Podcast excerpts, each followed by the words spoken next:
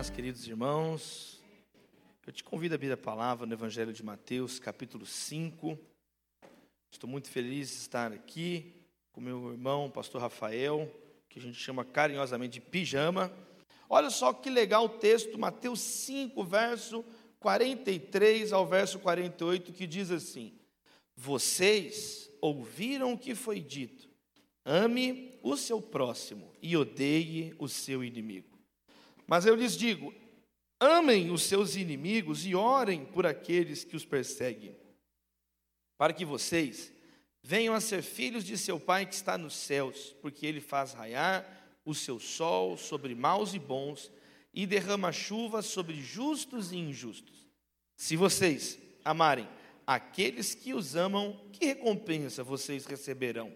Até os publicanos fazem isso e se saudarem apenas os seus irmãos, o que estarão fazendo demais? Até os pagãos fazem isso.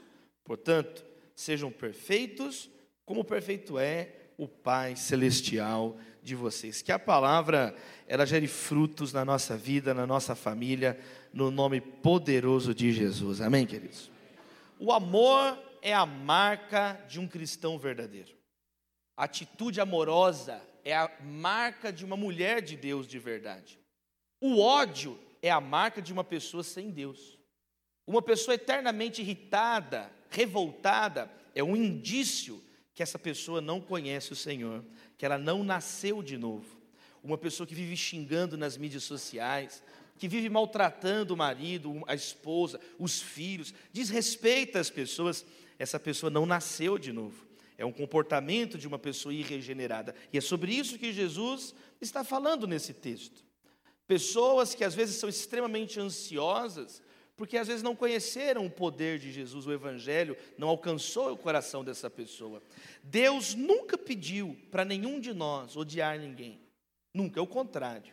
Eu vou dar três exemplos do Antigo Testamento. Primeiro, Êxodo 23, verso 4 e 5, que diz assim: Na lei, Logo após os dez mandamentos, olha o comando de Deus para, filho, os filhos dele. Se você encontrar perdido o boi ou o jumento do inimigo, é o jumento do inimigo, entendeu, irmãos? O que pertence ao inimigo, leve-o de volta para ele. Eu estou andando e eu encontrei a propriedade do meu inimigo. O que, que Deus mandou o povo fazer? devolver a propriedade para o inimigo. Olha o verso 5: Se você vir o jumento de alguém que te odeia, caído sob o peso da própria carga, não abandone, procure ajudá-lo. Eu encontrei algo que pertence a uma pessoa que me odeia. A lei de Deus mandava o povo devolver, restituir aquele jumento que caiu sobre o peso da própria carga. Esse é o caráter santo do nosso Deus, amém, queridos? Então Deus não pedia para você comemorar a, a, aquela tragédia, era para você, era o, era o contrário. O segundo exemplo, Jó capítulo 31, você sabe, provavelmente o texto de Jó é o mais antigo das Escrituras, é o mais antigo texto da Bíblia, muito provavelmente, e hoje na nossa Bíblia, Bíblia, biblioteca, ele está aqui agrupado nos livros poéticos, mas ele é muito provavelmente, segundo a maioria dos estudiosos, um livro anterior à lei. E mesmo nesse livro, olha o capítulo 31, o que, que Jó ora, apresenta diante de Deus no verso 29. Jó, colocando a causa dele diante de Deus, faz a seguinte oração: Se a desgraça do meu inimigo me alegrou, ou se os problemas que ele teve me deram prazer, me perdoe, Deus. Está vendo? Ele está colocando diante de Deus: Deus, eu que nunca deixei minha boca pecar, lançando maldição contra ele. É um capítulo onde Jó está expondo as possibilidades dele diante de Deus. Ele fala: Deus, me perdoa se, se eu me alegrei com a tragédia de alguém que, que me odeia, se eu comemorei, se eu tive esse comportamento. Jó tinha consciência que Deus não se agrada desse comportamento. Quantos estão entendendo, amém, queridos? E o terceiro texto, para encerrar aqui essa introdução, é Provérbios 25. Esse aqui é o mais claro de todos, é um dos textos bíblicos mais importantes sobre esse assunto. Tanto que ele é repetido no Novo Testamento, em Romanos 12, está escrito assim: veja bem o verso 21, se o seu inimigo tiver fome, dele de comer, se ele tiver sede, dele de beber, fazendo isso, você amontoará brasas vivas sobre a cabeça dele, e o Senhor recompensará você. A nossa vida está nas mãos do Senhor. A nossa recompensa está nas mãos do Senhor. E é por isso que o Senhor diz assim, lá em Levítico 19, 18: Não se vinguem, porque eu sou o Senhor. Ama cada um o teu próximo como a ti mesmo. E esse texto é tão importante que ele é repetido oito, nove vezes no Novo Testamento. E essa é a primeira vez que esse texto é repetido aqui no Sermão do Monte, quando Jesus então está dizendo: Vocês ouviram o que está sendo dito, ama o teu próximo e odeie o teu inimigo. Acrescentaram uma mentira. Os fariseus, os escribas, colocaram o ódio, fazia parte do sistema doutrinário desse povo. Eles dividiam o mundo em quem eles amavam e quem eles odiavam. E Jesus vem limpar essa mentira, essa heresia da nossa vida. Amém, queridos? Às vezes você é alguém ansioso, alguém que não consegue ouvir uma crítica, alguém que, que tem uma baixa capacidade de resistência. Sabe por quê? Porque ainda você fica dando muito valor e Jesus quer mudar. Eu, porém, vos digo: ama o teu inimigo e ore por quem te persegue porque o ódio é obra da carne. Está escrito em Gálatas que o ódio, a facção, a inveja, os ciúmes, a gritaria, a dissensão são características de pessoas na carne, sem Deus, sem o Espírito de Deus. Mas o fruto do Espírito é amor, é paz, é alegria, é mansidão, é paciência, é bondade, é fidelidade, é domínio próprio. Amém, queridos irmãos? É diferente. Por isso que Jesus disse: Nisto saberão que são meus discípulos, se vocês se amarem uns aos outros. Por isso que Jesus disse: O maior mandamento é amar a Deus de todo o coração, alma, entendimento e forças, e o segundo é semelhante a esse: ama o teu próximo como a ti mesmo. O que, que fica? A fé, a esperança o amor, mas o maior deles é o amor. Deus é amor. Amém, queridos? Jesus então nos mostra que nós não devemos ter um comportamento vingativo, cheio de ódio, de amargura, de picuinha, de falar mal nas costas. Isso não é o que Deus quer de nós. Isso é fonte de ansiedade. De acordo com Hebreus 12, as pessoas que deixam o coração ficar com amargura, elas criam uma raiz de amargura no coração e começam a contaminar quem está perto delas.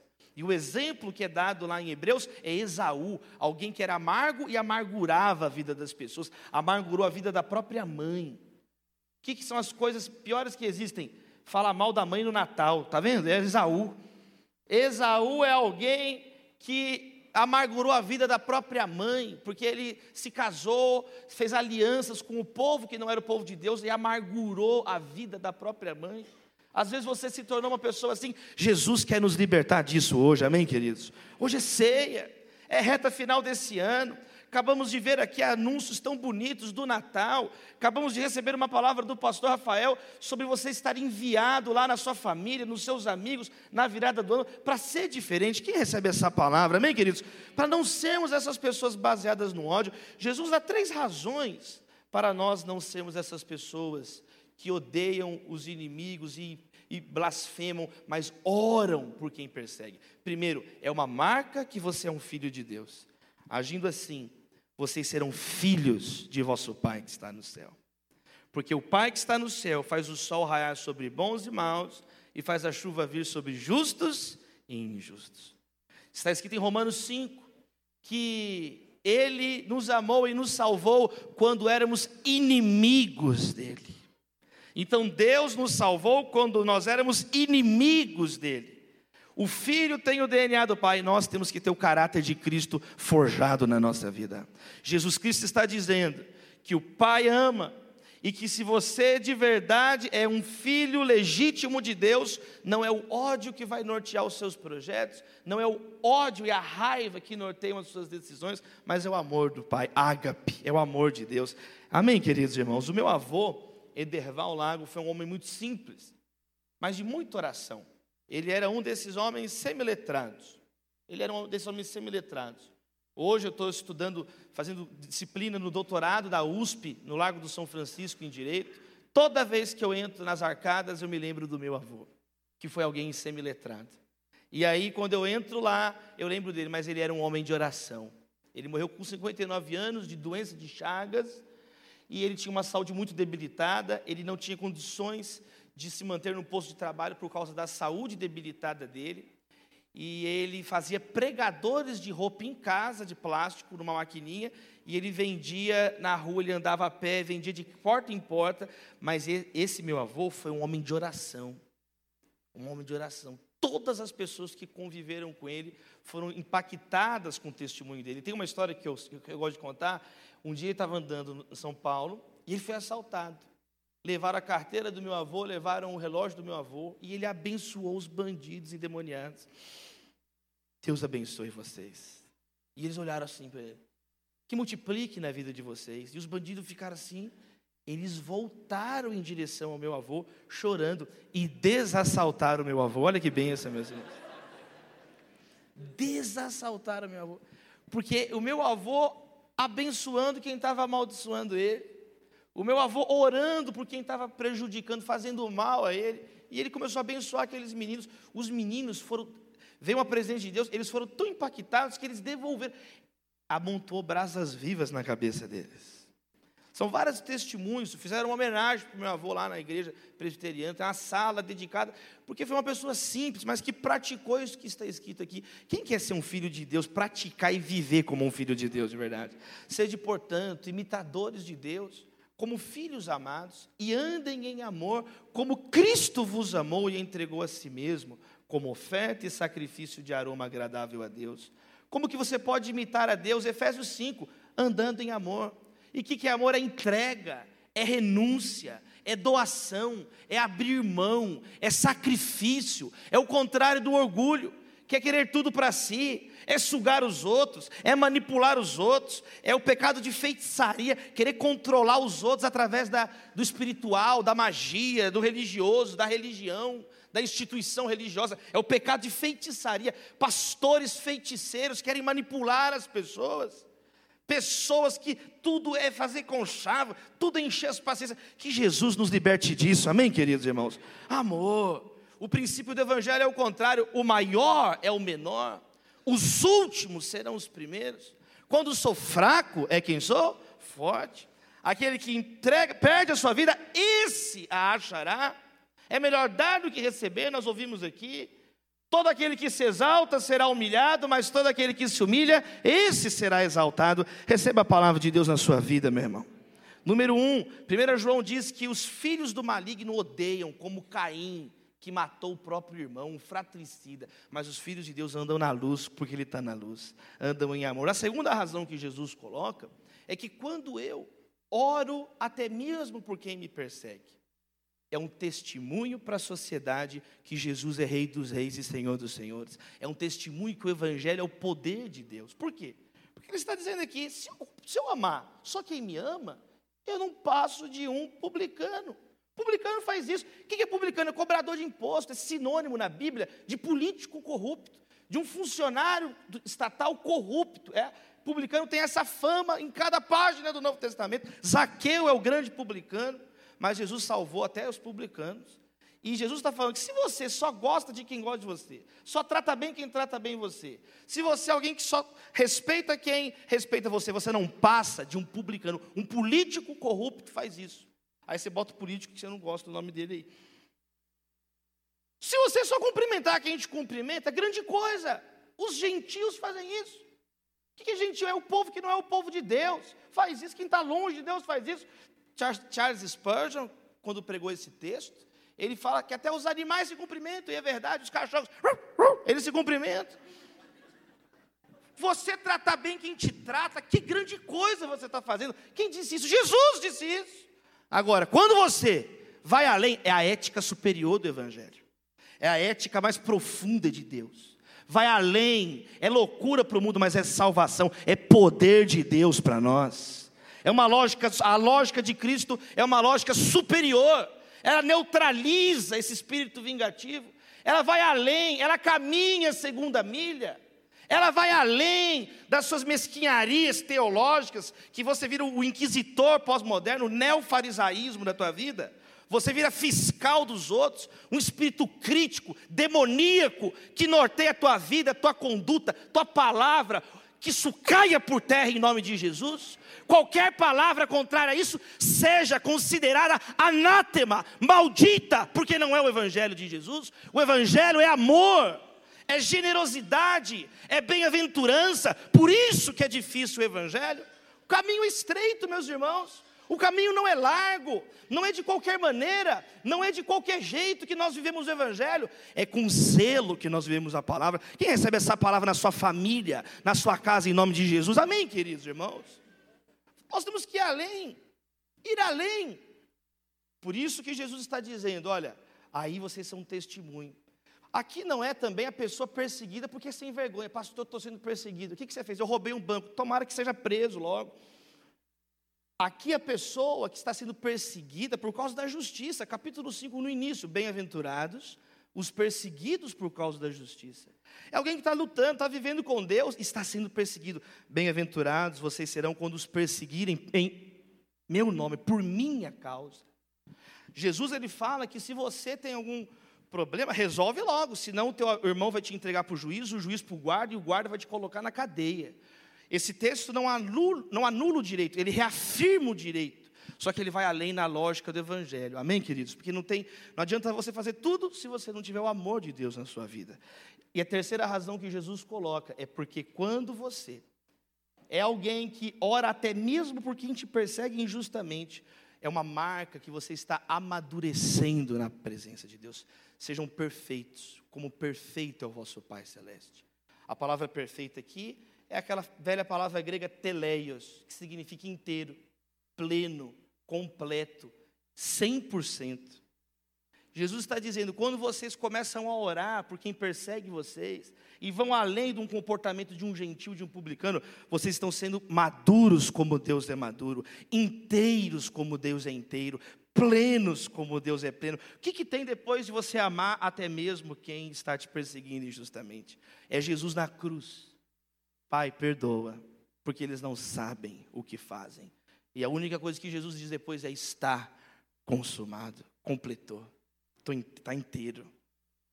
Estevão foi apedrejado com a mesma oração de Jesus. Que possamos fazer essa oração, amém, queridos? Estevão sendo apedrejado pelo sinédrio. Pai, perdoa, eles não sabem o que fazem. Então, meus amados irmãos, nós precisamos levar a sério essa palavra de maturidade. Efésios 4 diz que a marca da imaturidade espiritual é quando eu sou instável. Não sejam como meninos levados de um lado para o outro porque por qualquer vento de doutrina. É alguém sem raiz, é alguém sem âncoras, é alguém sem amor. O que último a pessoa fala, você acredita. Não, vamos crescer em tudo no cabeça que é Cristo, na verdade, em amor. Maturidade é amor e verdade, verdade e amor. Amém, queridos? Fala a verdade com amor. Ama, mas fala a verdade. Olha só, se eu falo a verdade, mas eu, não, eu sou desprovido de amor, eu viro soberbo, eu viro arrogante, eu viro alguém insuportável. Está falando a verdade, mas é infantiloide, é um crente infantilzinho, é um bebezinho maternal da fé. Ainda não tem. Agora, se eu falo a verdade, com amor, eu estou amadurecendo na semelhança do meu Senhor Jesus. Amém, queridos? Eu lembro no início do ministério, tem 18 anos que eu prego, completei 18 anos no, ministério da palavra esse ano, 18 anos. E no início do ministério, quando eu era um jovem, é, eu tinha acabado de ser ordenado pastor, eu estava atendendo lá na Igreja Batista Getsemane, em Belo Horizonte, com o pastor Jorge Linhares. Ele pediu para eu atender uma mulher, que o filho estava na cadeia. Eu estava no gabinete atendendo aquela mulher. E ele ficou do lado assim. E eu era inexperiente, eu não sabia falar direito.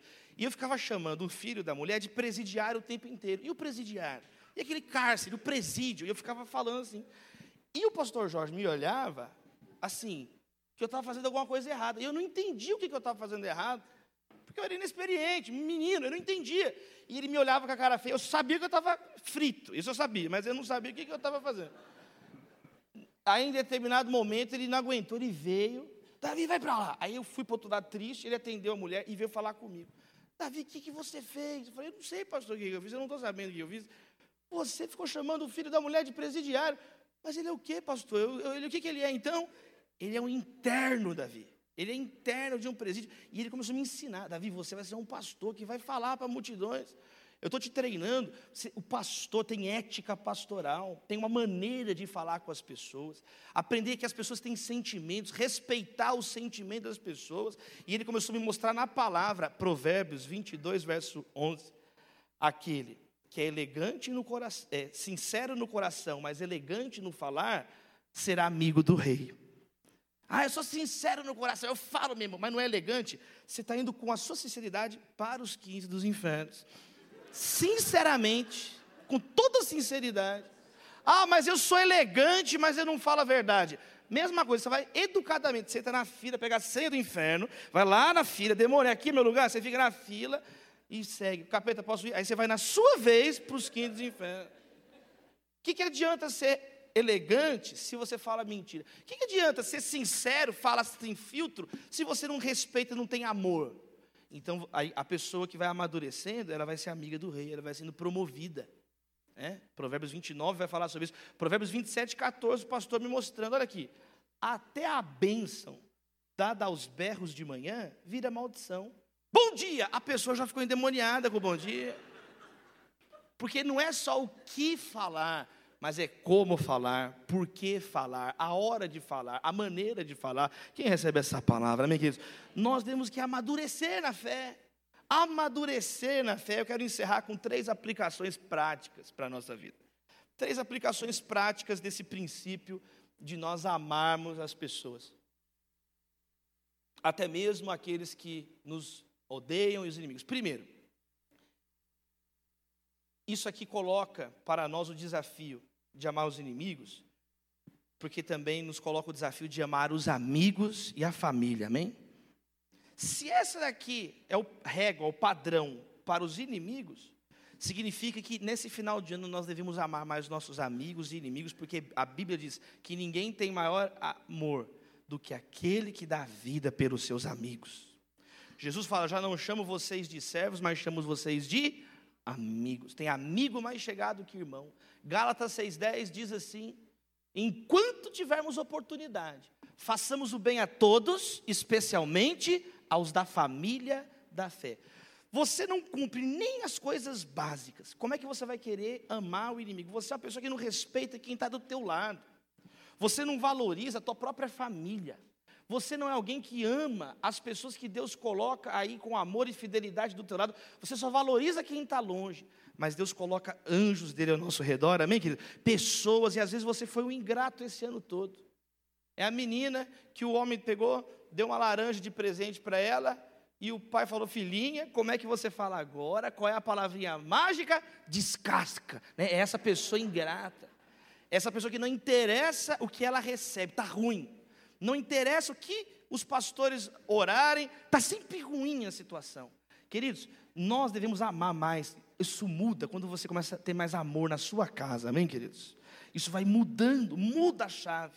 Você não sai em busca de algo, você sai para entregar algo para a glória de Deus. Muda a, tua, a lógica do amor, muda a tua cabeça. Você não vem para o culto, ah, eu não recebi nada no culto. Quem disse que você veio receber? Você veio entregar a tua adoração a Deus. Se você apresentar como um sacrifício vivo a Deus, é o que diz a palavra. Amém, queridos? Nós precisamos uns dos outros. Nós nos completamos. Nenhum cristão tem todos os dons, mas também nenhum cristão não tem dom nenhum. A Bíblia diz que quando nós somos nascidos de novo, o Senhor, com a graça, misericórdia e soberania dele, distribui a cada um de nós pelo menos um dom espiritual para edificação do corpo. E nós temos que estar juntos das coisas mais simples para as coisas mais complexas e profundas, amém, queridos? Um almoço, você vê a importância dos dons. Vai sair agora, depois do, do, do culto, agora mesmo, como é que é? Para onde vai? Aí tem gente que é incapaz de tomar decisões. Aí Deus levanta pessoas com dom de liderança para tomar decisão. O, o, líder assume riscos. O líder tem uma visão. Não, vamos para a churrascaria. Não, vamos comer panela goiana. Não, vamos jejuar. Está repreendido, nós vamos para a pizzaria. Chega alguém que. O que, que diz Corinto? Se a trombeta não emitir um sinal claro, quem vai se preparar para a batalha? O que, que Jesus ensinou? Um cego não pode guiar outro cego, senão os dois vão cair na beira do, do no, no precipício, no buraco. Então, o líder, Deus, Deus capacita algumas pessoas com visão, com, com dom de presidir, como diz na palavra. Então, nós precisamos, amém, queridos irmãos? Precisamos. Mas aí chega na mesa, tem gente que só fala problema, tem gente que é incapaz de conversar uma coisa agradável. Tem gente que pensa que o mundo gira em torno dos seus problemas. Chega na mesa no almoço, começa a falar de problema. A minha avó está doente, morrendo, o braço dela caiu. Pelo amor de Deus, meu irmão. Assuntos nojentos, de doenças. Aí tem alguém com o dom de hospitalidade. Louvado seja Deus. Aliás, o povo goiano tem o dom de hospitalidade. Já me deram bolo de banana, biscoito, pão de queijo, pão, café e suco. Eu já não preciso almoçar, meus irmãos, só no café faz você se sentir bem, alguém que conversa, que faz as pessoas interagirem. E aí tem alguém que paga a conta no final. Louvado seja o Senhor, amém, queridos? É o irmão Midas, glória a Deus. Então, número um, abre assim sua mão. Quero fazer a primeira oração, Deus, que possamos amar os nossos amigos. Ó Deus, aumenta, Deus, a nossa afeto, carinho pela nossa família nesse final de ano. Que seja um final de ano abençoado, de perdão, de resolução, de mesquinharia, de problemas bobos. Vamos terminar esse ano, começar um ano novo na bênção de Deus na nossa casa, em nome do Pai, do Filho e do Espírito Santo. Amém, queridos? Segundo lugar, o amor não busca os seus próprios interesses. Segunda aplicação. O amor não busca os seus próprios interesses. E nós somos acostumados nessa sociedade a nos relacionar com as pessoas apenas por aquilo que teremos em troca. Essa é a maneira mundana de pensar. É o padrão do século de pensar. E Jesus ele, é interessante que ele diz: ama o teu inimigo e ore por quem te persegue, porque você vai ficar rico. Não é isso que está escrito. Ama o teu inimigo e ore por quem te persegue, porque a tua igreja vai crescer. Não é isso que está escrito aqui. Ama, porque você vai ser como Deus. Essa é a nossa recompensa. Então é muito legal esse texto que ele quebra essa lógica mundana de relacionamentos. Se eu, eu, eu, nós, o amor não é desinteressado no sentido que ele não tem ganância, não é para mim, é para o outro. É o ágape. Por isso que Lutero chamava, inclusive, o pecador de homo encurvatus, o homem encurvado diante de si mesmo. A pessoa que tudo tem que servir ela própria. Abre assim sua mão também. Deus, nós oramos por pessoas mais generosas queremos ser essas pessoas mais generosas. Deus perdoa, Deus, quando nós às vezes raciocinamos ainda sem a mente de Cristo. Queremos aprender com a tua palavra. Ficamos pessoas ansiosas, controladoras, zelosas pela própria honra. Queremos falar menos de nós e mais de ti, Senhor Jesus. Abençoa-nos, ó Pai, em nome de Jesus. E em último lugar, para a gente orar, Jesus mostra a conexão do amor com as orações. Ama o teu inimigo e ore por quem te persegue. Orar. A igreja caminha de joelhos. Nós precisamos, devemos orar mais. Como já dizia o Samuel Chadwick, a pressa é a morte da oração. Nós precisamos orar. A oração é o nosso oxigênio. Ao invés de correr tanto, vá orar mais. Ao invés de ficar dando é, a, a, Síndrome de hamster. Corre, corre, corre, mas não sai do lugar. Você é um hamster, por acaso? Você é um ser humano criado em mais semelhança de Deus. E às vezes passou um ano que você é uma pessoa inefetiva, improdutiva, infrutífera. E Efésios fala que são as obras infrutíferas das trevas. Lá em Efésios 5 fala que quando não tem amor, o resultado da tua vida é infrutífero. O profeta Ageu falou sobre isso. Observem, olhe onde os caminhos de vocês os levaram. Vocês ganham, mas é numa sacola furada. Vocês têm roupa que não aquece vocês. Vocês têm as coisas, mas não têm as coisas. Tem relógio, mas não tem tempo. É isso que Argeu estava falando. O que, que adianta? Ter o colchão, mas não ter descanso. O que, que adianta? E Jesus está mostrando que muitas vezes falta oração na nossa vida. Vamos orar mais, amém, queridos irmãos? Ore. É muito interessante isso, porque Jesus não fala assim, o teu inimigo, ó, primeiro, Jesus não nega a existência das pessoas que perturbam, está percebendo? A nossa luta não é contra a carne e o sangue, amém, queridos? Mas não nega que tem pessoas que perturbam a nossa vida. Por isso que está escrito em Romanos: o que depender de vós, estejam em paz com todos. Porque tem coisas que não dependem de nós, se levantam inimigos. Está escrito lá em Pedro, está escrito que se sofrer, que sofra como cristão. Então, você tem que sofrer por fazer o bem, não por fazer o mal. Amém, queridos? E Jesus não fala assim, vá atrás do inimigo, processa ele, contrata um monte de robô para denunciar na internet, vai stalkear a pessoa, vai. Não, ore. Olha que interessante. Jesus está falando, segue a tua vida em nome de Jesus, sem ressentimento no coração, ama e ore. É essa receita que Jesus coloca, é o caminho que Jesus coloca, é a orientação que Jesus coloca. Vamos praticar a palavra de Jesus, amém, queridos? Vamos praticar. Siga a tua vida, irmã. Segue a tua vida, irmão. Pede, ore, pede Deus, tire esse sentimento ruim do meu coração.